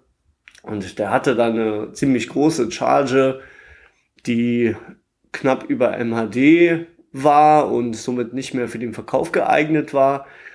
Und da wurde eben gefragt, welche Städte sich das zutrauen. Und ich habe dann halt gesehen, Greifswald hat das hinbekommen. Und da dachte ich, wenn Greifswald es schafft, dann schaffen wir das in Berlin auch. Da ja, kam dann so ein bisschen der Patriotismus. Habe ich gesagt, Berlin, wir schaffen das. Berlin, wir schaffen das. Okay. Ähm, sag mal, woran merkst du eigentlich, dass du zu viel Foodsharing machst? Woran merke ich, dass ich zu viel Foodsharing mache? Ähm, ja, das ist eine, eine sehr gute Frage. Ähm, eigentlich eigentlich merke ich es daran, dass ich zu fast allem irgendwo so den Foodsharing-Bezug habe inzwischen. Ja, also es hat, es hat mich doch sehr, sehr verändert und ich bin auch sehr innerlich dran gewachsen. Also das ist jetzt vielleicht, könnte man die Frage jetzt auch fast umformulieren, wie hat sich Foodsharing verändert? es hat mich tatsächlich sehr zum Positiven verändert, denke ich. Ich habe mich sehr viel ähm, hab, bin sehr viel gewachsen im Bereich Prozessplanung, Prozessentwicklung. Ich habe eine Zeit lang auch mal Qualitätsmanagement ein bisschen reingeschnuppert, ein bisschen gelernt. Ähm, und das hat sich doch wunderbar ergänzt und man ist dann tatsächlich weiter gewachsen in dem Bereich. Und ja, ja, genau. deswegen ist ist, das ist das Lustige. Ich bin ja eigentlich, eigentlich komme ich ja auch mehr so aus dem Tierpflegebereich und Zoologie und auch das hilft einem tatsächlich manchmal bei Foodsharing, wenn es auch einfach nur mal darum geht, einem mit jemandem über Schädlingsbekämpfung zu sprechen, beispielsweise. Also jetzt, wenn es auch einfach mal darum geht, ähm, ein Insekt zu bestimmen und zu sagen, na ja, guck mal, das ist jetzt nicht so gesund, wenn, wenn du da irgendwie befallene Sachen konsumierst. Ne? Also ich meine, es ist einfach mal sowas kommt, kommt vor. Ja, also gut. Das gibt es. Ja, Gott sei Dank ähm, konsumieren wir ja nicht äh, so oft äh, Lebensmittel, die irgendwie kontaminiert äh, wurden durch irgendwelche Insekten oder so. Aber äh, andere Frage, äh, wann warst du denn das letzte Mal mit Einkaufswagen im Supermarkt einkaufen? Ähm, ja, ja, ähm, tatsächlich ist es sehr, sehr lange her. Mhm. Aber das hat jetzt äh, zwei Gründe. Der erste Grund war, als ich 2017 zu Foodsharing gekommen bin, habe ich mal versucht, den Freganismus-Gedanken zu verinnerlichen. Beziehungsweise ging es mehr in Richtung Fugalismus bei mir, dass ich mal geschaut habe, ähm, dass man irgendwie minimalistisch lebt. Und ich habe mich dann mehr oder weniger fast, ja, also zwei, zweieinhalb Jahre fast nur von ähm, geretteten Lebensmitteln ernährt. Es ging jetzt nicht darum, dass man irgendwie Geld sparen wollte. Es ging einfach mal darum, dass man mal ein Zeichen setzen wollte. Und ich fand es auch mal ganz interessant, das eben Menschen so zu erzählen. Und das ähm, ist eben auch, ähm, da hatte ich auch jetzt erst ein YouTube-Video gesehen von, von einem YouTuber, der auch über Foodsharing-Videos macht, der hat auch das Klischee gesagt hat, ihr fresst ja nur Müll. Ähm, tatsächlich muss man aber sehen, dass die Lebensmittel, die wir retten, die Mülltonne ja nie berührt haben. Ne? Und vieles kommt eben tatsächlich direkt aus der Auslage in unsere Taschen. Und das hängt halt einfach an den Öffnungszeiten, dass, dass das nicht mehr verkauft werden kann. Ne? Ich meine, das ist, wenn man jetzt beispielsweise an einem Samstagabend ähm, vom, vom Supermarkt das Brot rettet.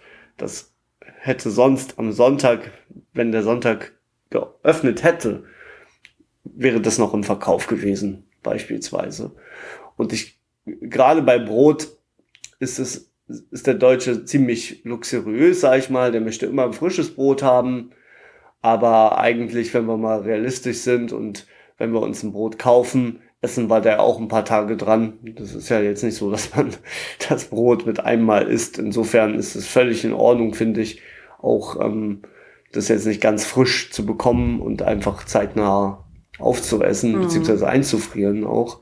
Und das ist, also ich nenne nenn meinen Gefrierschrank ja immer noch die Zeitmaschine, weil ich damit tatsächlich Sachen ähm, länger halten kann. Und, und um deine Frage zu beantworten, ja, genau, den Einkaufswagen an sich symbolisch hatte ich dann tatsächlich schon lange nicht mehr an der Hand, eben weil ich sehr lange nur wirklich ergänzend eingekauft hatte. Das habe ich gemacht. Ne, also ich war jetzt nicht so, dass ich gesagt habe, ich mache jetzt komplett nur gerettete Lebensmittel. Ich habe mir manchmal schon den Luxus gelassen und gesagt, wenn ich jetzt die eine Zutat rette, kaufe ich mir dann was anderes dazu. Aber ich muss sagen, dass wenn ich das gemacht habe, ich mich dann schon für ein hochwertigeres Produkt entschieden habe, was eben dann auch ähm, entsprechend wertschätzend produziert worden ja. ist. Genau. Ähm, genau. Ja. Und, und dann muss ich sagen, jetzt, weil genau der ein oder andere Zuhörer wird sich jetzt fragen, ja, ich habe ja gerade gesagt, ähm, ähm, dass ich ein bisschen runtergefahren bin mit dem Retten. Ähm, das hat auch wieder mit der Pandemie zu tun. Ähm, da komme ich auch gleich nochmal zu. Gerne. Ähm, dass ich gesagt habe, jetzt ist auch irgendwie so ein cooler Breakdown-Point, wo ich einfach mal wieder sage, gut, jetzt gehe ich auch mal wieder einkaufen, beziehungsweise jetzt zurzeit nehme ich mehr Lieferdienste in Anspruch, muss ich ja, sagen. Ja, auch aktuelles Thema, genau. Ähm, mich würde mal interessieren, hast du ein Lieblingsrezept äh, aus geretteten Lebensmitteln aus deiner Zeit? ich bin, bin bin tatsächlich der Feind aller Veganer, denke ich. und, der Feind aller Veganer. Und wahrscheinlich der Freund aller Onkologen. Weil ich immer zum Spaß schon mal gesagt habe, mein Lieblingsgemüse ist die Wurst. Aber Fleisch da, ist mein das, Gemüse. Genau so ungefähr. Aber das ist einfach meine Ideologie. Ich sage mir, okay, man, gut, ich, ich, ich ich habe mich verändert, ja. Ich esse inzwischen auch Müsli jeden Morgen, aber, aber ansonsten, ähm, ja, bin ich halt ein Freund auch von verarbeiteten Fleisch, muss ich einfach gestehen, weil okay. es mir einfach gut schmeckt. Ja. Ähm, also Fleisch ist dein Lieblingsrezept. Würstchen. ah, Würstchen, sehr In allen schön. Formen Statement. und Farben. Okay. Aber Philipp, weißt du eigentlich, wie viele Vertrauensbananen du schon bekommen hast? Ja, das sind tatsächlich 21. Yeah. Aber, aber, aber ähm, Vertrauensbananen, um das nochmal vielleicht den Zuhörern zu erklären, die jetzt nicht so ähm, aktiv sind auf unserer Plattform, Vertrauensbananen, ich will nicht sagen, das sind Karma-Punkte, weil es gibt ja keine Gegen-Karma-Punkte. irgendwie. Es gibt ja keine faulen Eier, Foodsharing faulen Eier. weil da muss ich gestehen, da hätte ich bestimmt auch einige von, wenn es die geben würde. Weil es ist ja einfach mal so, wer viel redet und viel macht, der hat natürlich auch viele Kritiker. Das wird jeder ähm, verifizieren können, der schon mal in der Politik war und ich bin auch der Meinung, dass jemand, der keine, ähm, der keine Gegner oder irgendwie, ne, ich will nicht sagen Feinde, aber jemand, der jetzt, äh, jemand, der nicht arbeitet, macht auch keine Fehler. Sagen wir es einfach mal so. Mhm. Ne? Das ist ganz, ganz einfach. Wer arbeitet, macht auch mal Fehler und ähm, du kannst nicht jedem gefallen. Das ist einfach mal so. Gut. Und ähm, ja, gut, 21 Vertrauensbananen. Ich meine, das ist jetzt eine Zahl. Und jetzt könnte ich, könnte ich das nehmen, 21 Vertrauensbananen auf 71.000 Foodsafer. Gut. Dann, Na, immerhin, na, immerhin. Im, Im Schnitt schon echt sehr viel. Und wenn wir uns jetzt wirklich auf das positive Feedback mal konzentrieren, über welches Feedback hast du dich dabei am meisten gefreut? Kannst du dich noch erinnern?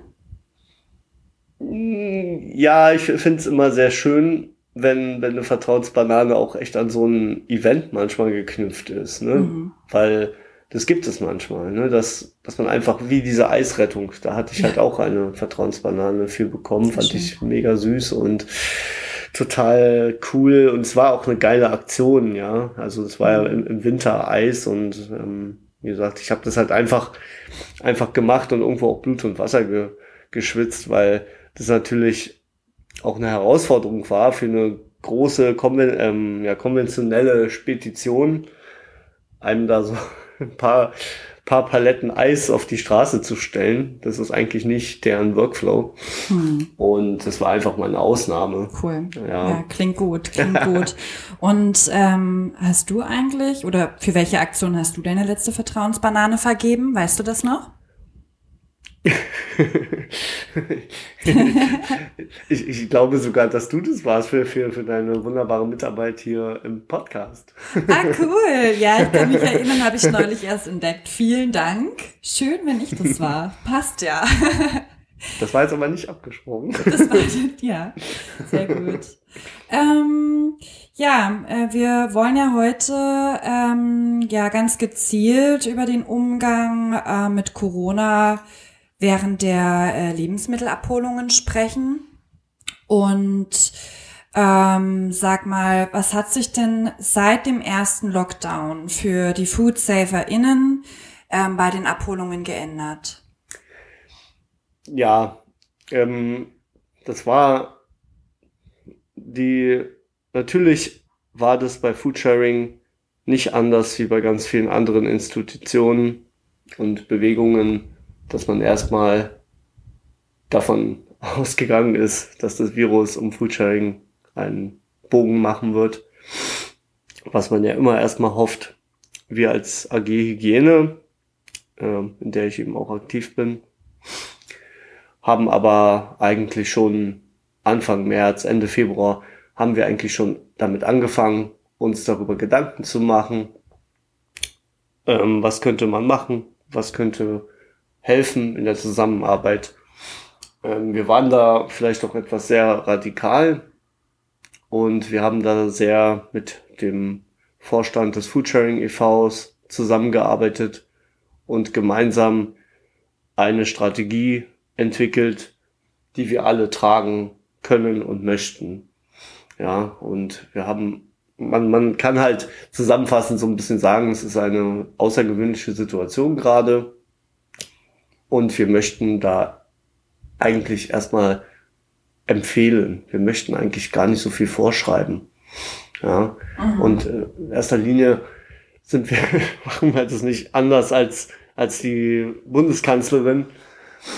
Wir appellieren erstmal an die Verantwortung aller, die Situation einfach ernst zu nehmen, besonnen zu handeln und auch die Augen offen zu halten. Ja, also ähm, wir haben auch immer mal wieder, immer mal wieder gesagt, ähm, wir können noch so viele Regeln aufstellen. Irgendwo braucht es aber auch Empathie und einen gesunden Menschenverstand, glaube ich, um durch diese Pandemie relativ sicher durchzukommen. Ja, Ja, ähm, verstehe. genau, genau. Insofern haben wir immer gesagt, dass die Menschen die unterschiedlichen Gegebenheiten in den Bezirken und Wohnsituationen ähm, beobachten und gucken, ja, ähm, dass man auch die Infos vom Robert Koch Institut verfolgt, dass man aber auch lokal abstimmt, Mhm. was jetzt sinnvoll und tragbar ist, ja, weil nicht jeder Bezirk ist gleich, ja, jeder Bezirk, jeder Bezirk bei Foodsharing hat so seine eigene Geschichte und ja, man kann einfach nicht alles auf jeden Bezirk anwenden. Das funktioniert nicht. Das, man, man möchte das natürlich am liebsten, ja. Aber, aber es funktioniert nicht. Okay, ich höre schon. Also die Umstellung des Corona-Hygienekonzepts war ähm, also ganz, ganz sicher ein, ein Mammutprojekt mit unzähligen schlaflosen Nächten. Aber kannst du noch mal ganz konkret erklären, wie du und dein Team äh, vorgegangen seid, um sich auf die neuen Corona-Abholregelungen zu einigen? Mm, Ja, ja, also wir, wir hatten, ähm, ich glaube im März eine legendäre Telefonkonferenz, wo wir eigentlich bis in die Nacht noch geredet hatten. Ähm, eigentlich ganz, ganz ähm, interessant, was wir da so für Ideen hatten. Ähm, aber wir haben dann eher nochmal betont, dass es zum Beispiel auch vollkommen in Ordnung ist, wenn Abholungen momentan erstmal nicht gewährleistet werden können. Obwohl wir natürlich auf der anderen Seite auch sehen konnten, dass wir die einzigen waren, die noch gerettet hatten, weil tatsächlich die Tafel aufgrund der, der hohen Frequenz an Risikopatienten in, in der, in der eigenen in der eigen- eigenen Belegschaft, ja, die, die mussten runterfahren, einfach aus Sicherheitsgründen. Ähm, und das haben wir auch ganz klar gesagt, Menschenleben gehen definitiv vor Lebensmittel retten. Ne? Also da darf man jetzt nicht den Held spielen. Aber andererseits gibt es da eben auch Ideen, dass wir sagen, dass Lebensmittel retten ja irgendwo auch wichtig für die Ge- Gesellschaft ist, weil wir ja eben man, man, man muss es ja auch mal so sehen. Nur mal als, als Beispiel gedacht. Ja, ich möchte das jetzt gar nicht als, als grundsätzliches Beispiel nehmen. Aber mal, stellen wir uns mal vor, da ist jemand als Risikopatient. Ähm, und die Person können wir auch irgendwo entlasten mit einem, entweder einem Verteiler, einem Ort, wo die Person hingehen kann, Abstände einhalten kann und ein Minimum an Kontakten hat und sich seine Lebensmittel rausnimmt, beziehungsweise jemand, den wir auch beliefern. Ja, also da möchte ich nochmal auf Darmstadt verweisen. Die haben tatsächlich ein, ein Verteilkonzept entwickelt. Ja, wer, wer da mehr darüber erfahren möchte, gerne mal unter fair teilen, wirklich fair und teilen in einem Wort, .eu, ähm, beziehungsweise .org, packe ich nochmal in die Beschreibung.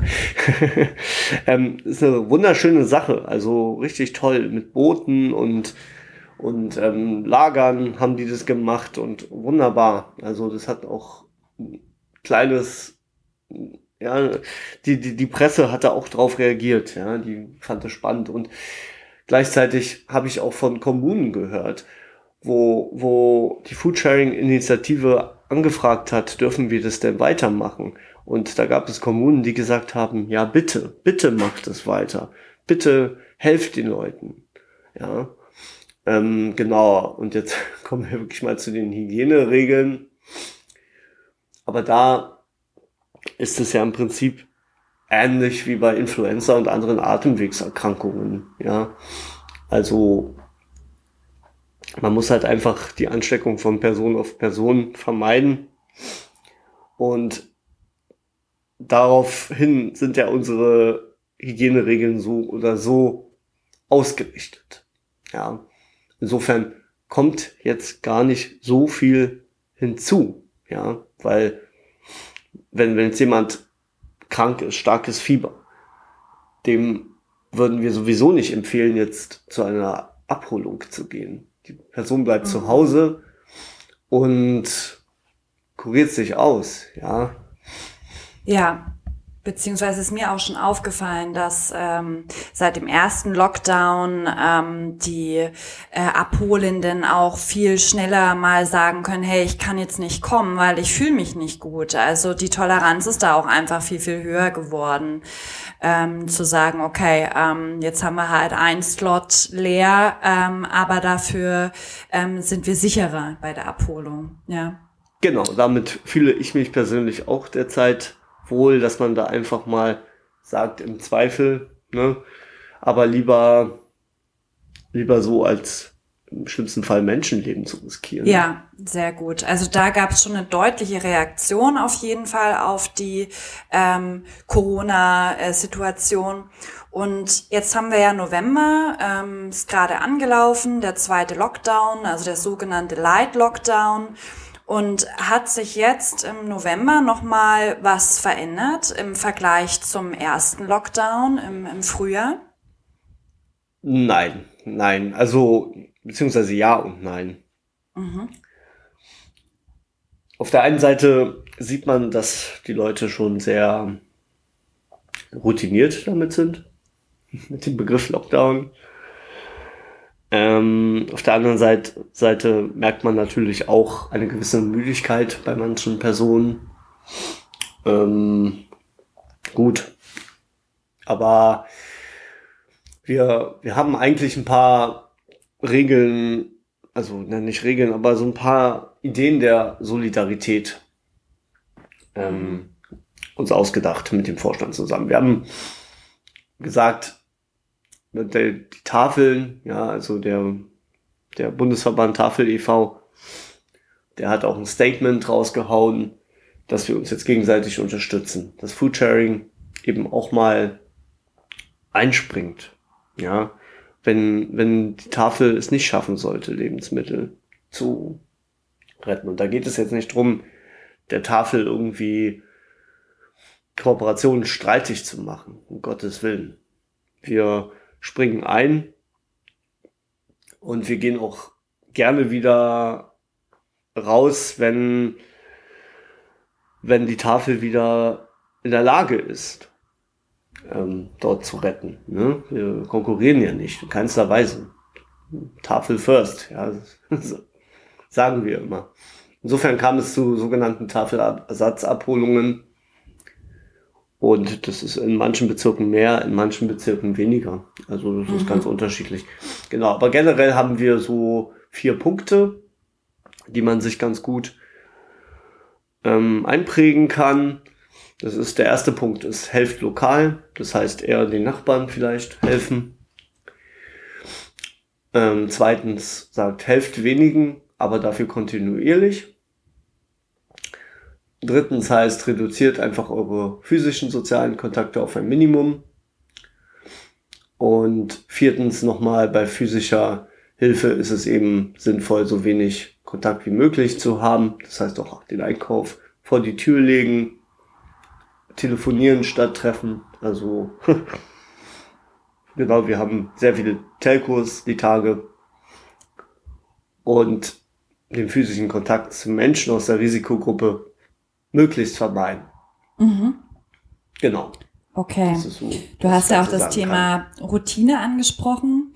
Mir ist aufgefallen im Vergleich zum ersten Lockdown, dass die Kooperation mit den Betrieben und die Absprachen, wie die Abholungen stattfinden sollen, viel, viel schneller passiert sind. Das heißt, die Betriebe haben sich auf die Food-Sharing-Abholungen ähm, doch viel, viel schneller wieder eingestellt, äh, jetzt im Lockdown.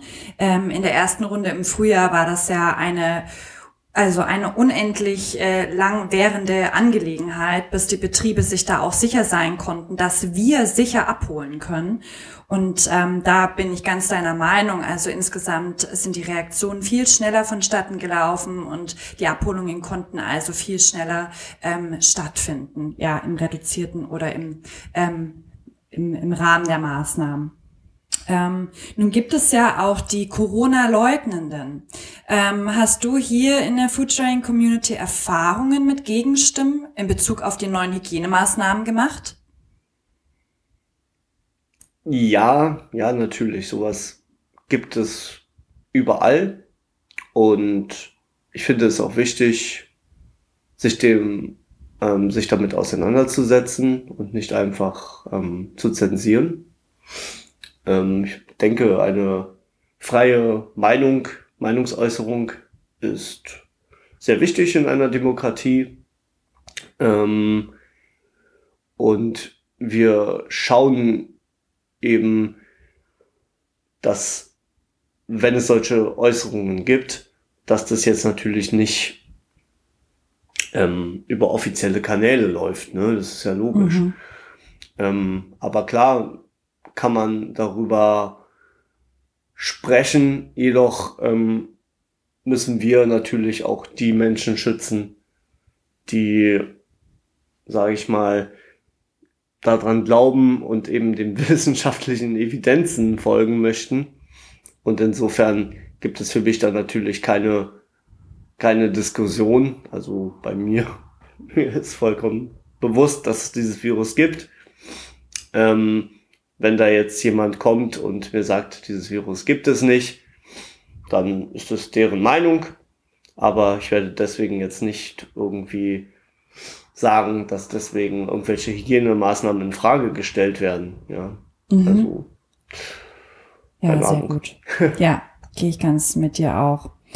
Ja, es gibt ja auch Betriebe, die zwar reduziert geöffnet sind, aber ähm, die Kooperation mit Foodsharing während des Lockdowns ähm, auch aussetzen.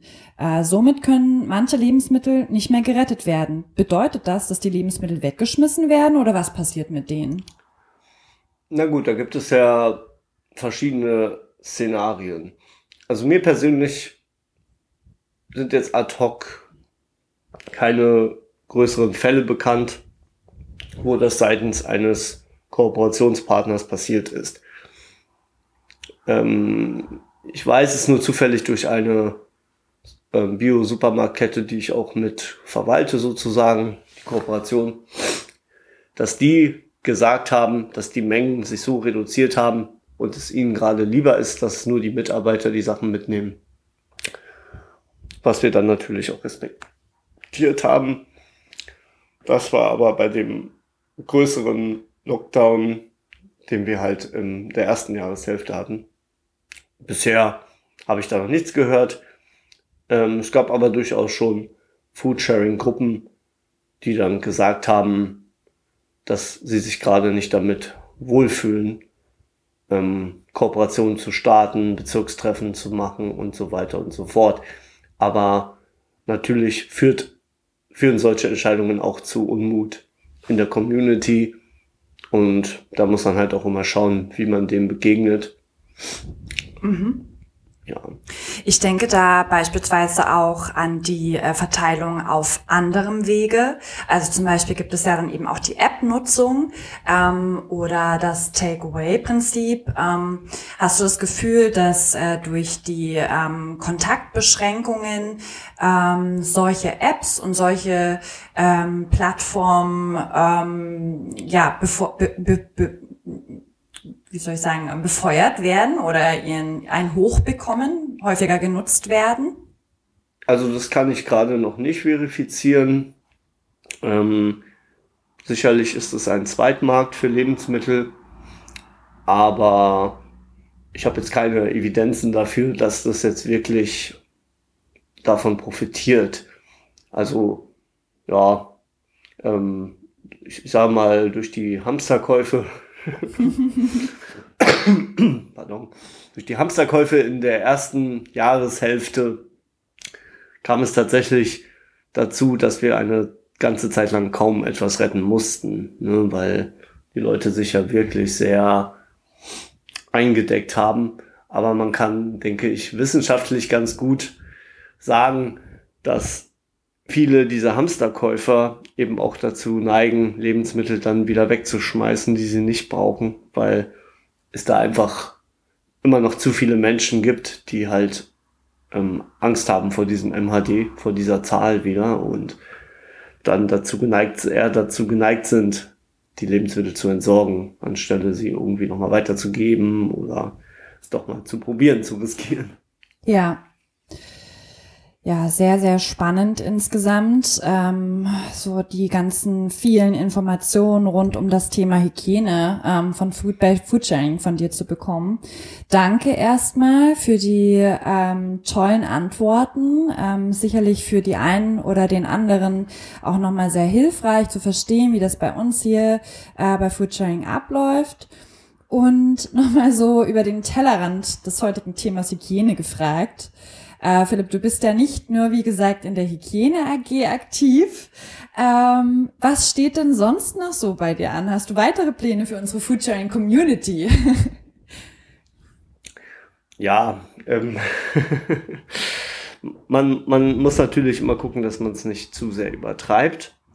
Aber ich muss generell auch nochmal sagen, in dem Moment, wo man eben den Rundumblick hat und wirklich mit vielen AGs zusammenarbeitet, viel Wissen absorbiert, ähm, neigt man natürlich dazu, auch eher mal was zu sagen, ja, und sich ähm, einzumischen in Diskussionen, ja, weil man einfach Hintergrundwissen hat und ich sage ja immer, Wissen verpflichtet auch irgendwo.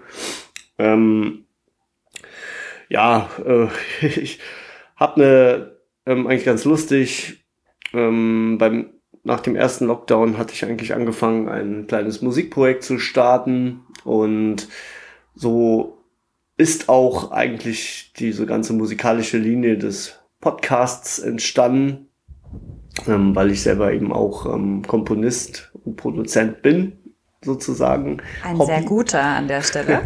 Aber alles nur hobbymäßig. Ähm, und ja, ja, das Thema Kunst interessiert mich auch gleichzeitig aber auch ein bisschen die Wissenschaft. Ähm, Was für Kunst interessiert dich? Also gut, als Musiker natürlich hauptsächlich die Musik. Hast du eine Lieblingsband? Habe ich eine Lieblingsband?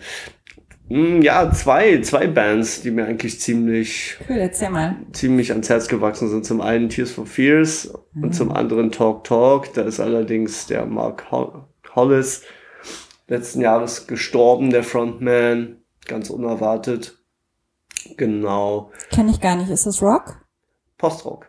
Also Post beziehungsweise sie haben eigentlich, sie, sie haben so ein bisschen New Wave Synthie-Style, so ein bisschen wie, äh, wie, wie Tears of Fears angefangen, mhm. sind dann aber irgendwann so in Richtung Postrock gegangen. Und, okay. Ja.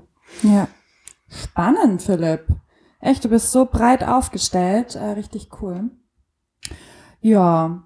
Dann danke ich dir äh, für diesen tollen Beitrag und ähm, ja, vielen Dank.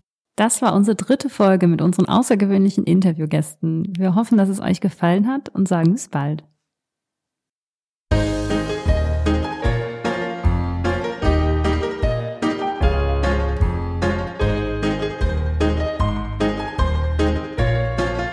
Foodsharing Podcast werde aktiv und rette mit unter www.foodsharing.de.